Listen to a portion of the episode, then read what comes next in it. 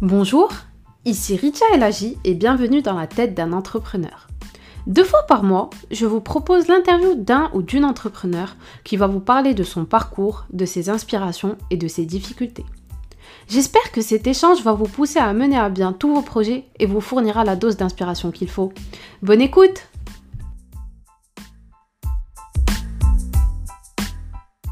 Dans cet épisode, j'ai l'honneur de recevoir Cyril Chiche.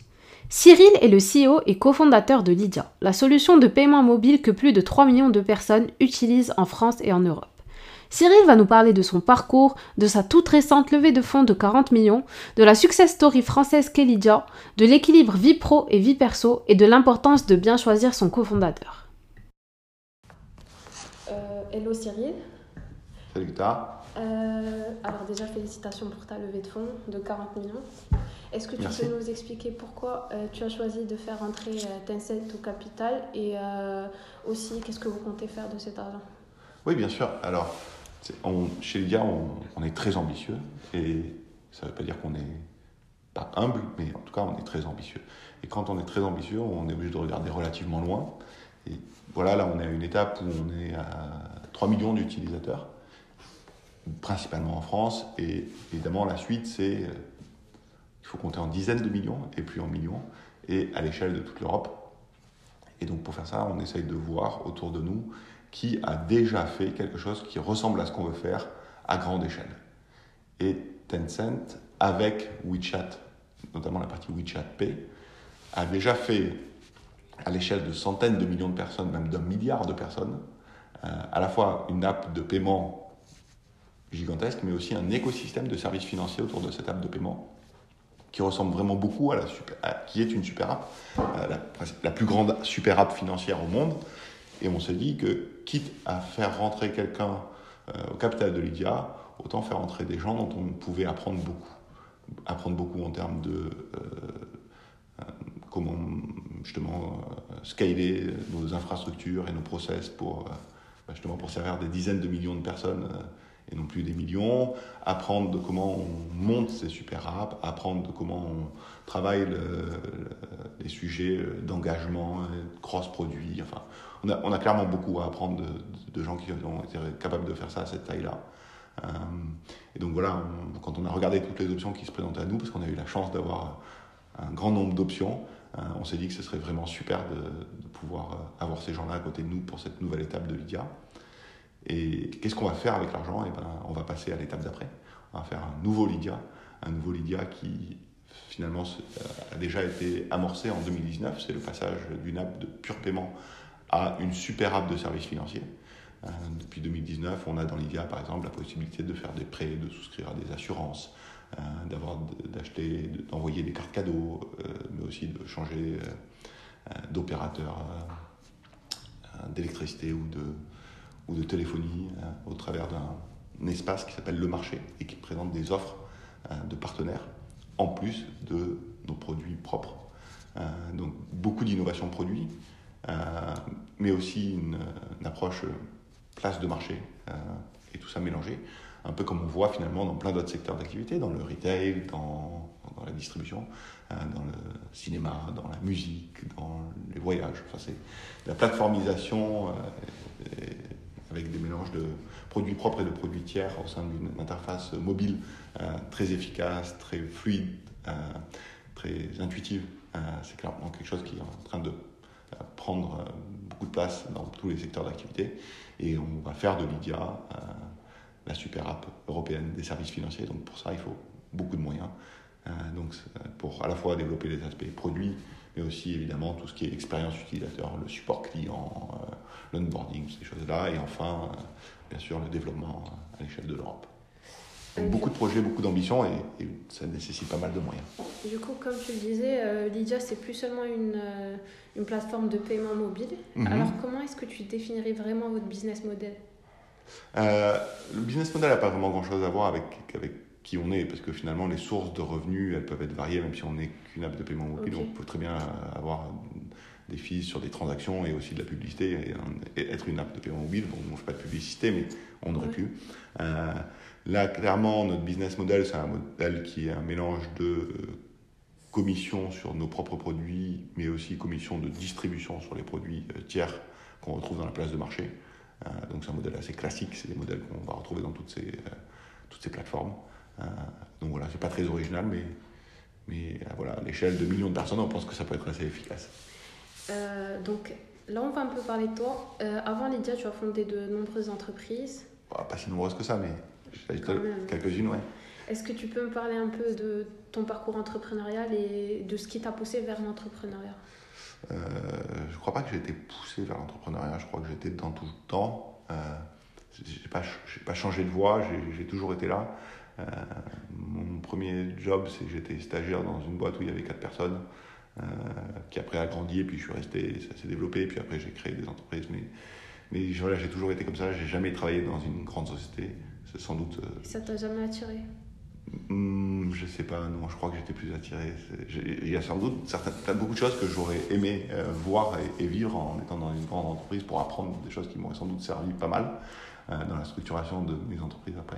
Euh, j'ai eu beaucoup de, de tentations, pas vraiment de tentations, mais en tout cas de propositions. et j'ai finalement suivi mon chemin parce que c'est là que je prenais le plus de plaisir. et je crois que pour être vraiment, vraiment très bon, euh, et je ne pense pas que je sois vraiment, vraiment très bon. Euh, il faut être euh, passionné, il faut être très intense dans ce qu'on fait et il faut avoir un peu de chance. et, je crois que si j'avais pas eu ce côté passion, j'aurais pas pu être aussi intense. et donc j'aurais sans doute pas pu m'épanouir autant que dans ce chemin que j'ai pris qui est un chemin qui n'est pas facile, où il y a beaucoup de stress, beaucoup de sacrifices professionnels mais aussi personnels. Euh, voilà, quand on a une famille, ben, c'est pas évident hein, d'être très peu présent. Les sacrifices financiers aussi, c'est, ça compte. Euh, voilà. Et, euh, et, j'ai eu la chance d'être accompagné aussi par une famille extraordinaire, par une épouse extraordinaire qui a participé finalement à, grande part la réalisation de ces projets entrepreneuriaux. Euh, et aussi des enfants qui comprennent ça et qui veulent euh, eux-mêmes euh, y participer. On échange beaucoup. Voilà. donc c'est un beau chemin. C'est un chemin extraordinaire. C'est un chemin difficile. Mais, mais voilà, j'ai pas été. Il n'y a rien qui m'a poussé dans l'entrepreneuriat. J'ai toujours été là. je ne connais pas d'autres endroits. Ok. et Mais un peu comme toi, non? Ben, pas encore. pas encore. Mais tu l'as en toi. Oui, c'est ça. Je, je, sens que je ne m'épanouirai pas autrement. Mhm. Et euh, maintenant, est-ce que tu peux me raconter un peu euh, l'histoire de Lydia? Comment tu as rencontré ton cofondateur Antoine? Et euh, pourquoi avoir choisi le nom de Lydia?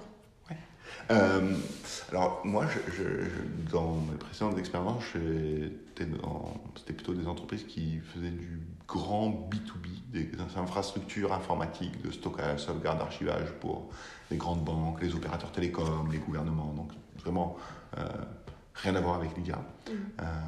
Euh, et j'ai eu la chance de beaucoup voyager dans ces expériences-là, à titre personnel aussi.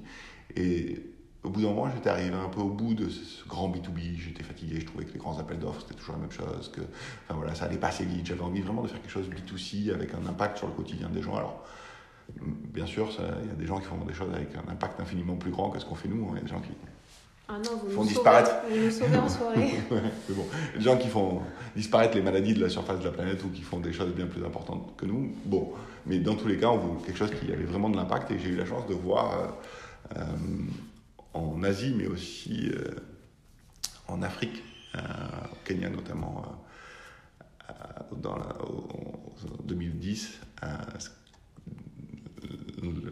l'énorme croissance et, adoption du paiement par téléphone dans des configurations qui étaient très différentes et d'un point de vue bancarisation et d'un point de vue équipement technologique. Et ça m'a sauté aux yeux que c'était clair que si c'était en train d'exploser et d'être adopté massivement dans ces configurations qui étaient aussi éloignées, alors ça allait être partout. Et que bah, chez nous, clairement, on ne le faisait pas. Quoi. Et donc je me suis dit, franchement, le paiement mobile, ça a l'air d'être une aventure extraordinaire. Euh, et en plus, une entreprise euh, dans un domaine où il n'y a pas eu beaucoup de disruption depuis des années, des années, des années, qui est un domaine gigantesque. Il y a banque de détail pour les consommateurs. Et, ça m'a attiré, et, donc j'ai commencé à creuser le sujet. Et, évidemment, il me fallait un cofondateur avec une compétence technologique.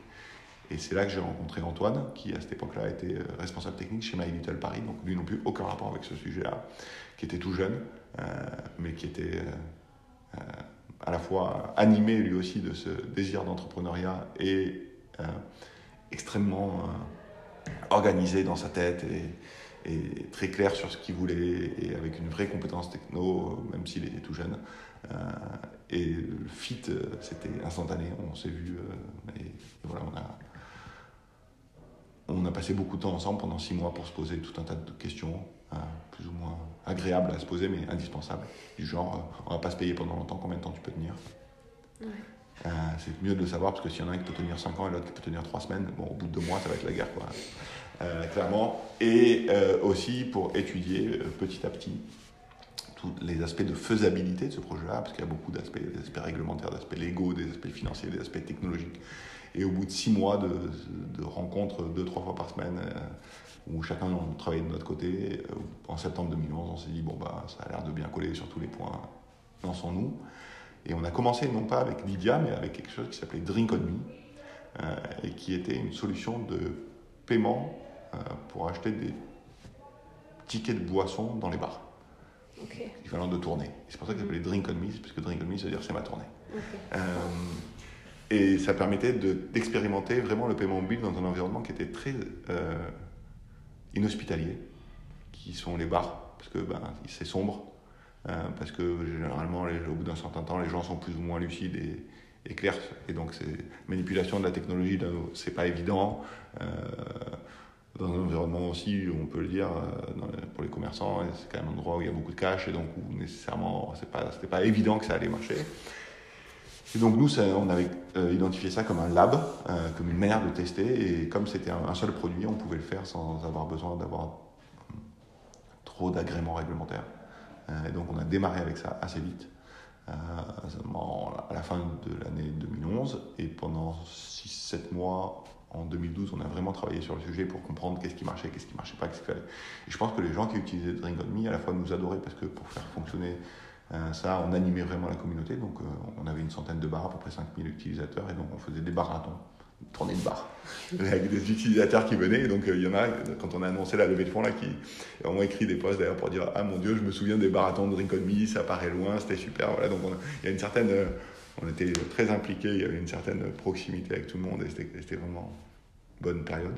Et on a beaucoup appris aussi de ce qui fonctionnait pas, quoi qui ensuite nous a permis, à partir du mois de juin, juillet 2012, de nous dire, OK, maintenant on va se concentrer sur l'étape d'après, qui est vraiment un système de paiement mobile pour tous les types de transactions, et qui ne pouvait évidemment pas s'appeler Drink On Me, hein, puisque c'était très spécifique. Voilà.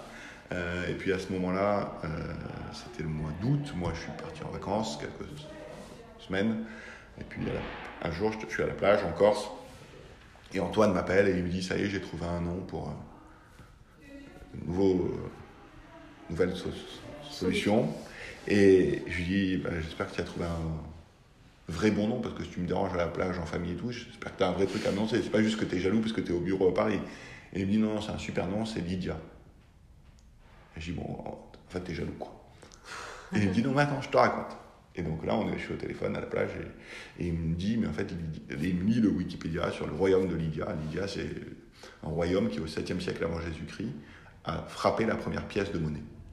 C'est un royaume marchand qui se trouve aujourd'hui sur la côte euh, occidentale de la Turquie, donc Bodrum, Antalya, cette région-là, très, très près de la Grèce, et qui fait partie de, finalement de, de, de la zone d'influence grecque, et qui est un royaume de marchands euh, aux confins de l'Asie et de l'Empire grec. Donc c'est un endroit où il y a beaucoup de transactions qui doivent se faire. Et, malheureusement, à l'époque, on fait du troc. Quoi. Le problème du troc, c'est un problème qu'on étudie en finance de marché qui est assez classique, qui est un problème de euh, contrepartie. Donc si je fais du troc, il faut que je trouve quelqu'un en face de moi qui est à la fois, euh, où on soit d'accord à la fois sur le quoi et sur le combien. Et c'est pas évident. Alors comme les marchands sont assez ingénieux, eh ben, ils ont créé à l'époque ben, des marchés, des grands marchés, où les gens venaient d'un peu partout et où on pouvait construire des transactions un peu plus complexes. Donc à 3, 4, 5, 6, on pouvait finir par faire 1 plus 1 plus 1 plus 1. À la fin, on arrivait à boucler notre boucle, parce que sinon, enfin, 1, pour 1, c'est très compliqué. Mais ça suffisait pas, il y avait quand même beaucoup de transactions qui se faisaient pas parce qu'on n'arrivait pas à trouver la chaîne de contrepartie nécessaire. Et puis il y a un roi plus malin que les autres qui s'est dit, mais en fait, si on supprimait le sujet du quoi et qu'on gardait que le combien. Et donc il a créé une contrepartie universelle qui était une pièce d'or et d'argent euh, et qui a frappé de son sceau, qui avait toujours le même poids. Et donc c'était la première pièce frappée.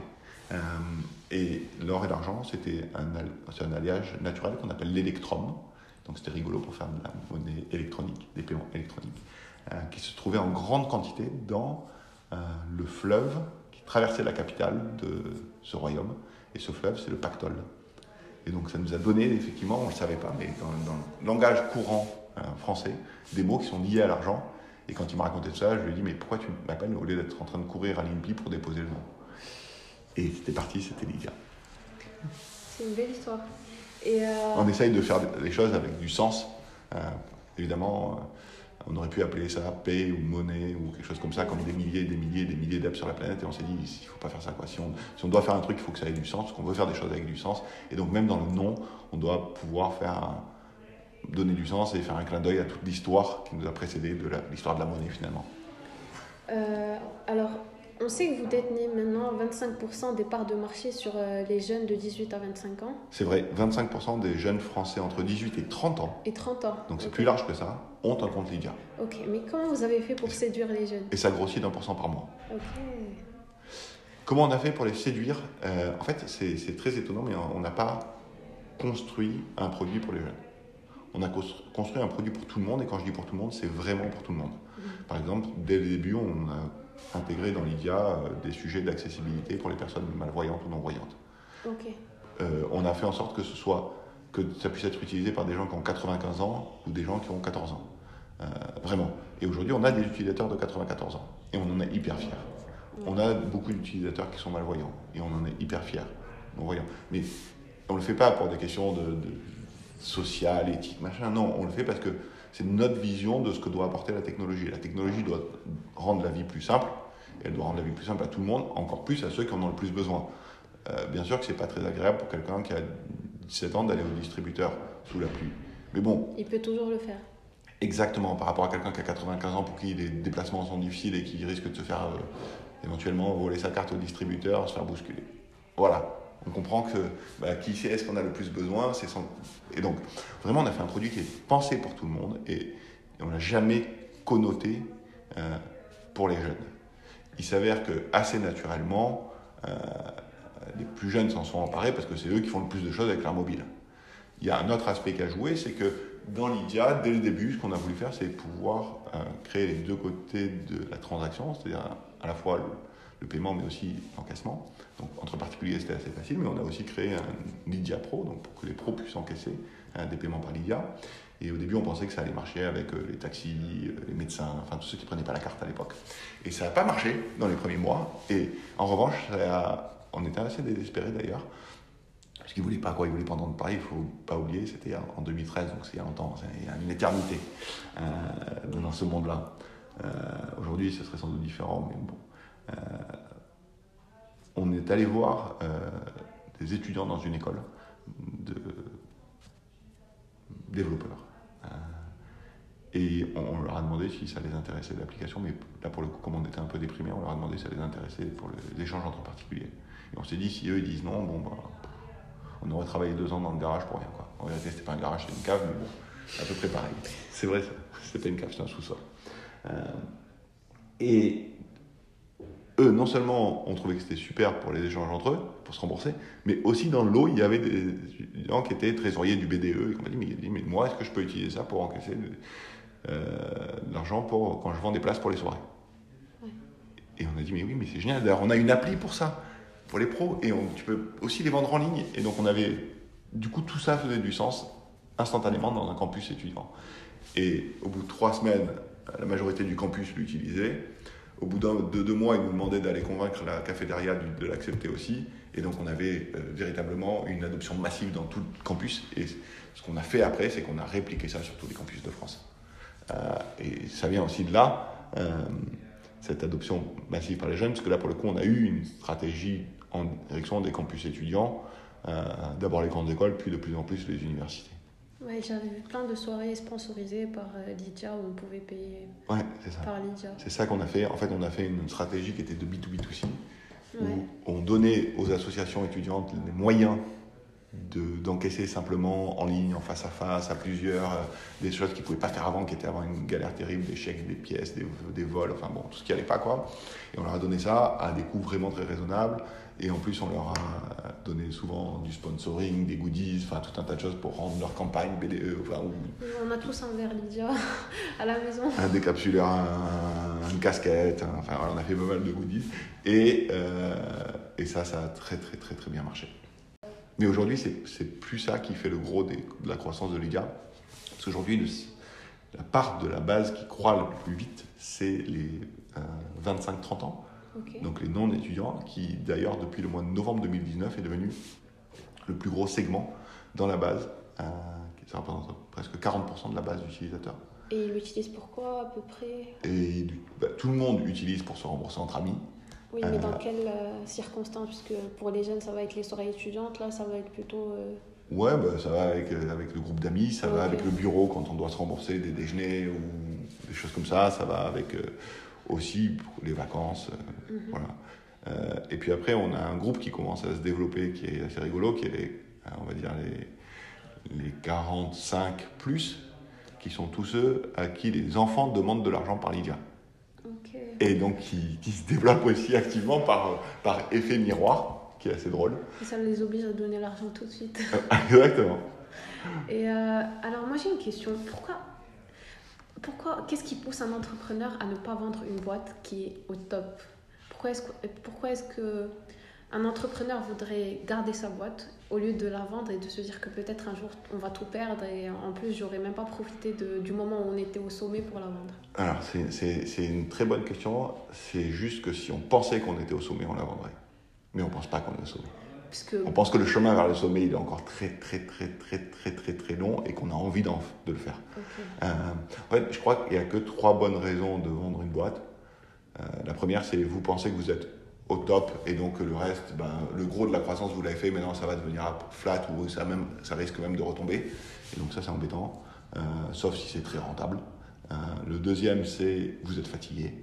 Mm. Vous, voilà quoi, vous en avez marre, vous avez fait le tour, votre cerveau, vous n'allez plus y trouver autant de plaisir, vous n'allez pas vous donner autant à fond. Et la troisième, c'est on vous fait une offre particulièrement indécente. C'est que les trois, c'est ça les trois bonnes raisons. Toutes les autres sont des mauvaises raisons. Ça veut pas dire qu'il faut pas le faire de temps en temps, mais c'est des moins bonnes raisons ou des mauvaises raisons. Euh, et donc nous, on est dans aucune de ces trois configurations-là. On n'a pas du tout, du tout, du tout le sentiment qu'on est arrivé au bout de la croissance. On pense qu'on en est qu'au début. Euh, on est absolument pas fatigué, on regorge et on déborde d'idées et d'énergie et de volonté et de, de- de- de- et de plans de, développement. Et euh, on n'a pas encore trouvé quelqu'un qui nous faisait une offre suffisamment indécente pour accepter. Ouais. Parce que beaucoup de vos concurrents ont été rachetés par des banques, je pense notamment à Pumpkin. Et euh, je me suis dit, pourquoi est-ce qu'ils ont, euh, est-ce qu'ils ont jamais été acceptés ils ont jamais accepté d'être achetés par une banque, Mhm. alors qu'ils pourraient gagner beaucoup, beaucoup, beaucoup d'argent. Ben voilà, maintenant vous savez. Ouais, C'est pas philosophique. c'est plus Mais- que t'as encore assez d'énergie pour. euh, Ouais, grave. Et puis en plus, on, on- voilà, enfin nous, on, on construit pas Lydia pour la vendre. Donc, si un jour une de ces trois situations se présente, on vendra, mais on construit Lydia pour devenir un très très gros acteur euh, à l'échelle européenne et, et- et- et pourquoi pas un jour euh, la faire coter en bourse et compagnie. On- Enfin, on on se fixe pas de limite à l'ambition, il n'y a pas de raison. Et qu'est-ce qui fait selon toi euh, la réussite de Lydia Euh, J'espère que c'est une combinaison de plusieurs facteurs. Euh, je crois que euh, le premier, c'est la sincérité avec laquelle on fait les choses.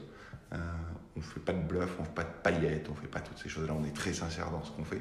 Et donc on le fait vraiment euh, avec euh, une immense euh, volonté de rendre la vie plus simple. Donc ça, c'est, moi je crois que le plus beau compliment qu'on nous fait, c'est quand on nous dit Ah, tu, c'est toi qui, est cofondateur de Lydia. Mais j'adore, c'est tellement pratique. C'est tellement pratique. Pour nous, c'est tellement gratifiant. Euh, parce que tellement pratique, ça se démode pas. Tellement pratique, ça se, enfin, ça dit infiniment de choses. Euh, donc il y a, ça, il y a cette sincérité. Il y a aussi, euh, sans aucun doute, une grande, grande rigueur et attention à tous les détails. Dans l'expérience client de bout en bout, le produit, mais aussi le support, mais aussi la manière dont les, comptes sont vérifiés quand on a besoin de le faire pour des sujets réglementaires, dans le cadre de la lutte contre le blanchiment. Enfin, tout ça, toute l'expérience client au sens large, de bout en bout finalement, toutes les interactions avec l'IA. Euh, J'espère que, euh, jusqu'à présent en tout cas, c'est essayer de pas trop faillir là-dessus. Euh, c'est toujours euh, là aussi sincère, mais avec beaucoup, beaucoup, beaucoup d'attention en détail. On, est des obsédés du papier de verre triple zéro, donc on essaie de gommer toutes les aspérités. On vient, on revient, on revient, on revient, on revient. On pense que jamais rien n'est acquis et qu'il faut tout remettre euh, régulièrement en question. Ce qui marche pas, et ça il faut se remettre en question rapidement, mais aussi ce qui marche. Parce que finalement, ben, rien n'est complètement statique. Et donc quelque chose qui fonctionne à un instant T et, et qui est une solution optimale à un instant T, peut-être que dans six mois, ça va continuer de fonctionner, mais c'est plus la solution optimale. Et dans cet interstice entre l'ex-optimal et le nouvel optimal, finalement, il y a de la place pour la concurrence. Mmh. Et c'est cet interstice-là qu'on a pris, nous, donc on fait attention à ce qui n'existe pas. Euh, donc on, travaille vraiment beaucoup là-dessus et je crois que c'est la combinaison de ces deux facteurs, cette, grande rigueur, cette grande attention au détail ce, et cette sincérité qui, font que, ben, euh, qui fait que, cette, euh, que l'application est, adoptée et surtout qu'elle est euh, véritablement propagée par ses utilisateurs de l'un à l'autre, de bouche à oreille. Lydia, on n'a jamais fait d'acquisition payante. Pas du tout, pas un centime depuis le début, ce qui est assez rare euh, et notable. Et donc vraiment, ça a été euh, ce qu'on appelle l'effet de réseau. Alors au début, c'est un tout petit réseau, c'est à l'échelle d'un campus étudiant peut-être. Et puis maintenant, bah, c'est à l'échelle de la France, parce que c'est 5000 nouvelles personnes qui chaque jour créent un compte sur Lydia. Tu as déjà entendu la phrase euh, Je te fais un Lydia Ah oui. Euh, et pour moi, c'est vraiment. C'est là que j'ai su qu'on avait quelque chose dans la main. De, de, vraiment incroyable. C'était en décembre 2015, je crois ou en novembre 2015 à l'université de Paris-Dauphine. Et on m'avait invité à parler lors d'un cours, euh, parce qu'on avait déjà une petite notoriété dans certaines écoles. Et, c'est vrai que Dauphine a été un endroit où on a très vite, euh, grâce à des stagiaires à l'époque, euh, très vite été adopté massivement. Euh, et donc on, je rentre dans le hall d'entrée de Dauphine et, et j'entends deux étudiants, un qui dit à l'autre T'inquiète pas, paye, je te ferai un Lydia. Non, je te fais un Lydia. Et je m'arrête et je vais le voir je lui dis Mais qu'est-ce que tu as dit? Et là, il me dit Non, mais monsieur, non, j'ai rien dit. Je dis Non, mais bon, déjà, évitons le monsieur, mais surtout, est-ce que tu peux me répéter la phrase? Et là, il me dit Oui, je lui dis, je dis qui paye et, je lui ferai un Lydia. Et je dis Mais t'as dit un Lydia? Et il me dit bah, tout le monde dit un Lydia.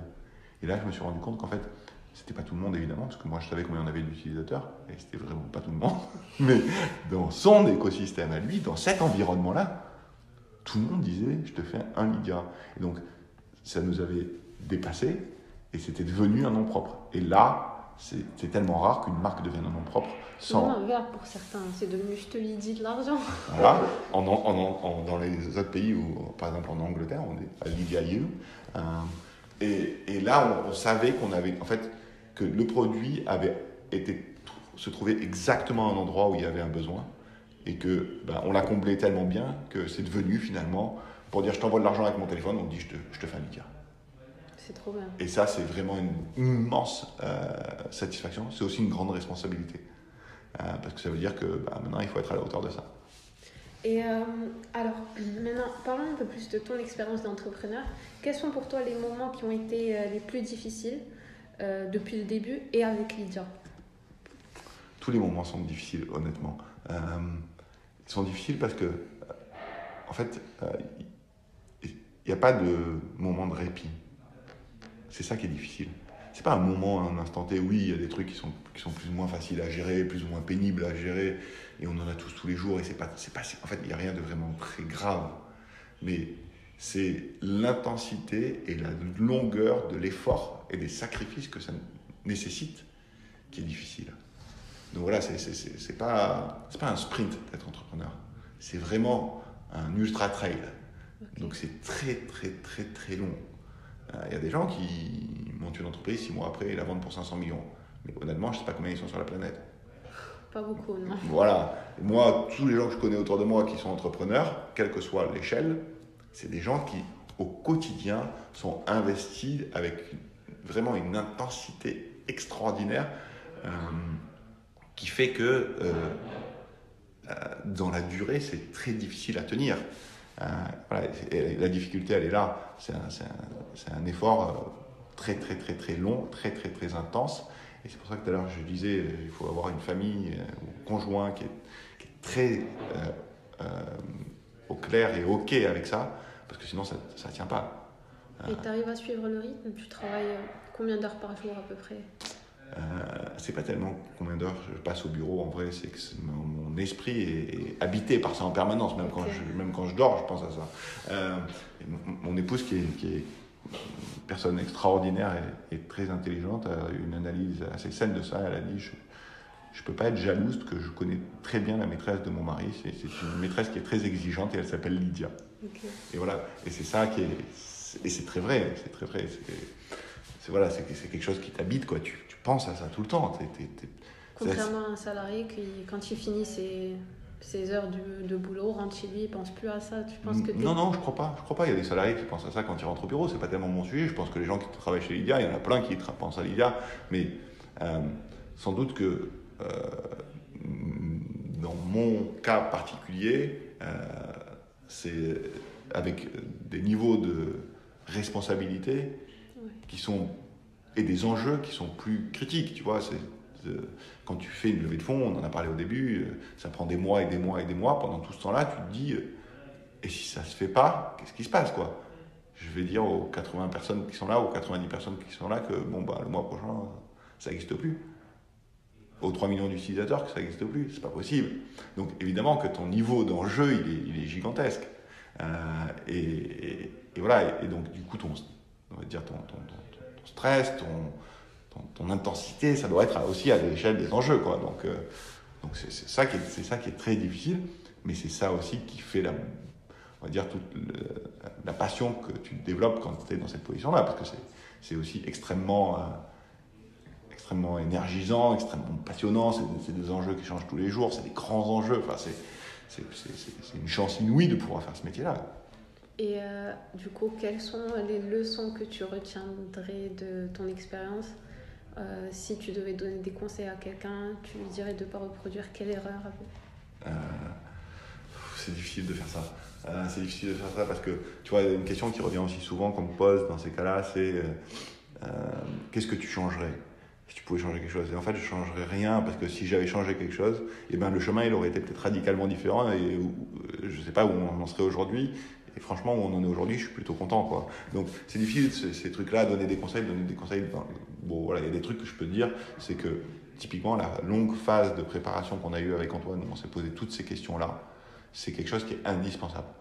Parce qu'il y a trop d'entreprises qui explose, non pas parce que c'était pas une bonne idée, ou, mais c'est parce qu'il y a des dissensions entre les cofondateurs.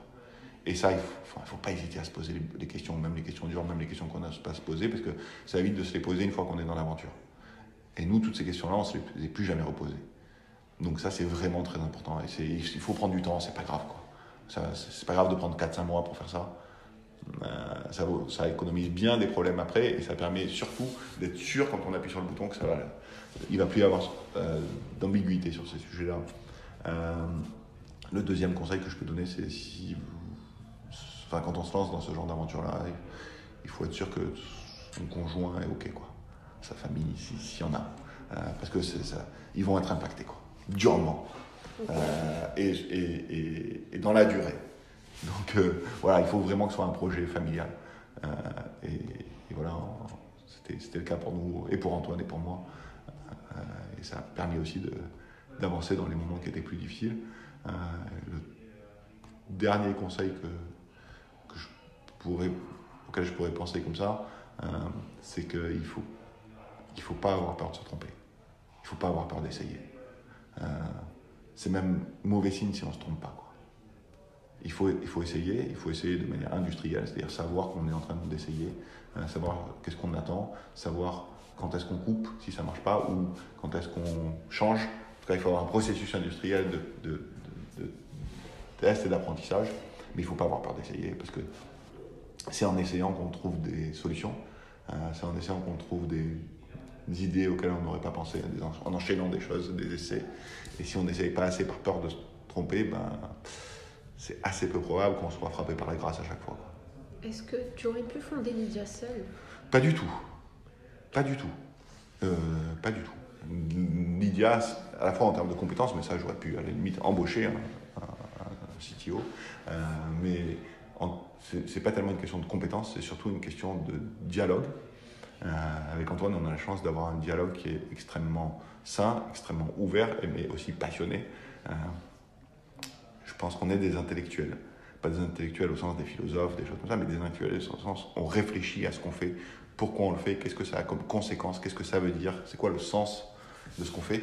Et donc, on est en permanence dans une sorte d'échange et, et, j'ai envie de dire presque d'affrontement intellectuel, mais sain, qui nous amène assez loin, quand je disais tout à l'heure, le sens, l'obsession des détails, ben ça vient de ce dialogue.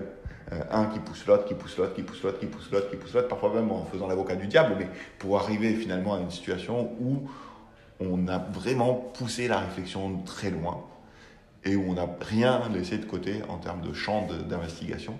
Euh, et ça, on ne peut pas le faire seul. Enfin, entre moi, je ne sais pas le faire seul.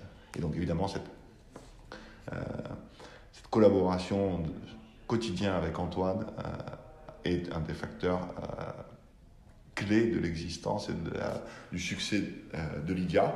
Et il n'aurait été jamais, jamais faisable sans. Euh, et maintenant, on a depuis un an rajouté un COO, donc qui n'est pas cofondateur, mais qui euh, C-level, donc un mhm. niveau de direction générale, euh, et qui vient encore renforcer ces échanges avec une vision qui est aussi la sienne, et, mais qui est aussi dans ce processus de voilà, d'échange, d'affrontement, de, de, de, et pour arriver non pas à c'est moi qui gagne, mais ensemble, on est allé beaucoup plus loin et on a exploré plein de territoires qu'on n'aurait pas exploré tout ça. Une dernière question que j'aime bien poser à tous mes invités. Euh, tu fais quoi à côté de Lydia? J'utilise le peu de temps qui me reste pour passer du temps euh, de qualité avec mon épouse et mes enfants. C'est tout. Et c'est déjà pas mal. et c'est déjà pas assez. D'accord. Euh, tu n'as pas des, des passions que, que, tu as gardées et que tu continues de pratiquer, du sport, de, la musique? Non. Ma passion, c'est ma famille. Ok. Eh ben, merci beaucoup. Merci à toi, Bonne continuation. Merci.